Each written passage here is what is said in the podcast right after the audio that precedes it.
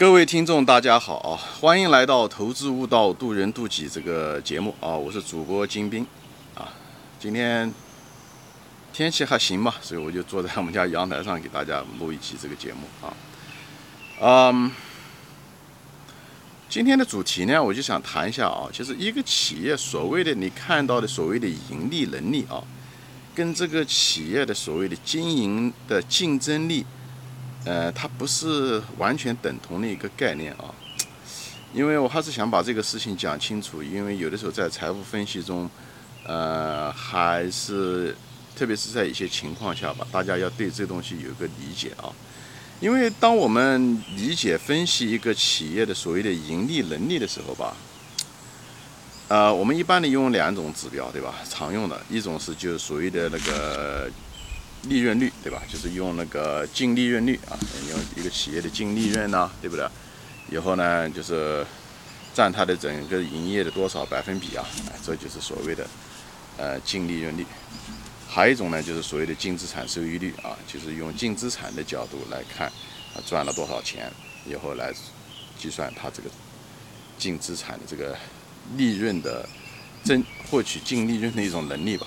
就是用这两种指标来反映这营业能力，但这两种指标其实都是跟净利润其实有非常大的关系啊。但是遗憾的是，在企业中的时候，企业的一个真正的它的一种竞争力啊，有的时候它不一定说一定是通过净利润来反映。啊，我举个例子吧，可能大家比较好一点。比方说说财务费用，对不对？一个企业它那个财务费用。那么会导致净利润比较低，对不对？但是这个企业很可能它跟别的企业一样，都是很赚钱的，它只是财务费用比较高而已啊。那当然它这会影影响它的现金流啊。但是它从企业经营的角度，而不是从财务的角度来看，从经营的角度来讲，这个企业它可能竞争力跟它同行之间比，可能都是一样的，甚至比同行还厉害。但是因为它欠债，所以它费用财务费用比较高。所以至少是暂时的财务费用比较高吧，导致了它暂时的利润比较低啊。呃，我举个例子啊，像有两家呃公司，对不对？比方两家房地产公司，他们只有呃一两个拥有的楼都是一样的啊，商业楼一模一样啊，里面的住户也都是一模一样，收的租金也都一样。所以最后他们拿到的这个，把那个租金减掉这些各种的那个管理费用以后，都差不多，都一样。但是呢，A 公司呢是他自己现金买下的这家公司，对不对？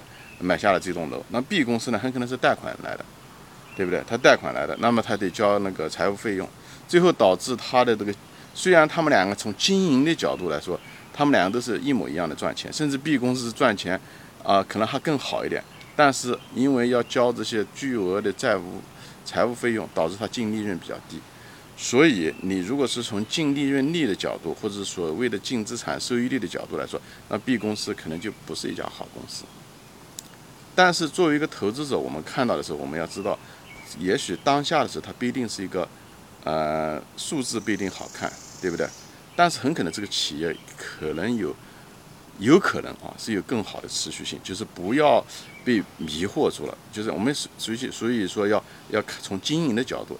如果从真正的从经营的角度的时候，你这时候分析的时候，就可以把财务费用这一块把它去掉，哎，就是属于美国有一种就是用的一个指标在财务上面，就是叫做 earning，就是 before interest，就是财务费用没有减掉之前的那个所谓的净利润，用那个作为一个比例来去分析，这样子的话，你就可以得到一个从经营的企业经营的角度说。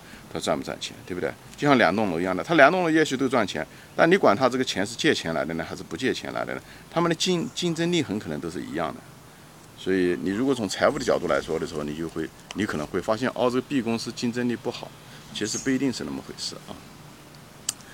再举个例子吧，啊，就是这个财务费用在呃反映中啊，就是巴菲特的一个好朋友叫 Scott 这个人。他当时就是是一家公司的一个总裁，这家公司是专门给美国做什么的呢？做那种网络铺设网络电缆的一家公司。这家公司其实是一直非常非常赚钱，但是遗憾的是，这种经营上面啊，他一直赚钱，他他的那个网络一直有人需要，而且他可以收很高的那个价钱，就它可以收很贵的价钱，而且把直接成本啊费用去掉，除了财务费用之外，它其实公司一直很赚钱。但遗憾的是，他们这个公司在前期的时候投入了很多钱，就铺设这些电缆这些东西，所以呃借找银行贷了很多款，所以财务费用负担非常重。所以最后的净利润其实是好像看上去表面看上去它就是一直是赔钱，或者是挣的钱很少，是利润率很薄。所以那时候股价非常非常低，特别是在这个网络泡沫爆掉了以后，很多公司就觉得它要破产。它当时确实很很有可能是破产，因为它借了很多钱。但是你如果作为一个投资者，你要看的时候，你就要首先要看它这个企业，它这个企业赚不赚钱。如果这企业赚钱，对不对？它一直它的网络一直有人用，对不对？嗯，人家付的价钱也不错。那么这个企业迟早有一天会把这个银行的债还掉的。等他还掉的时候，再也不欠银行债务的时候，他财务费用就一下子掉下来了。也就是说，他的这个净利润率一下子涨很多，因为财务费用当时在他的费用率中占了相当相当大的比例。所以这家公司最后巴菲特就买了这家公司。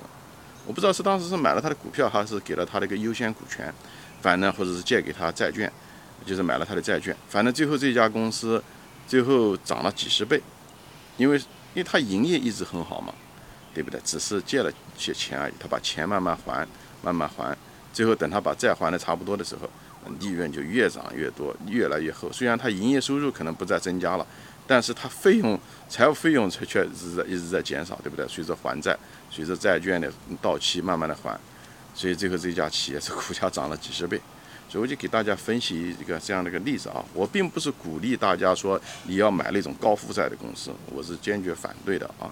但是同时你要看到，如果一个企业它虽然是高负债，对不对？但是如果这个企业没有太多的经营风险，如果股价非常非常低。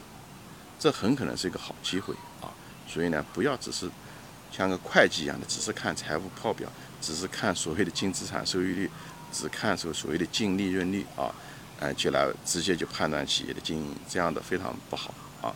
这样的话，你只能看到跟大家都一样看到的东西，大家都看到的是数字，所以你不会发现，嗯，大家看不到的价值。这样子的话，你在价值投资中，嗯，就没有竞争优势。你就是我们说过。价值投资是一个认知的一个博弈，首先是个认知的一个博弈，所以你在认知上要比别人看的要更深，啊，能看到别人看不到的东西，哎，你才能发现别人看不到的价值，你这样才能在股市中啊才能够获利，对不对？好，今天就说到这里啊，啊，谢谢大家收看，我们下次再见，也欢迎大家转发。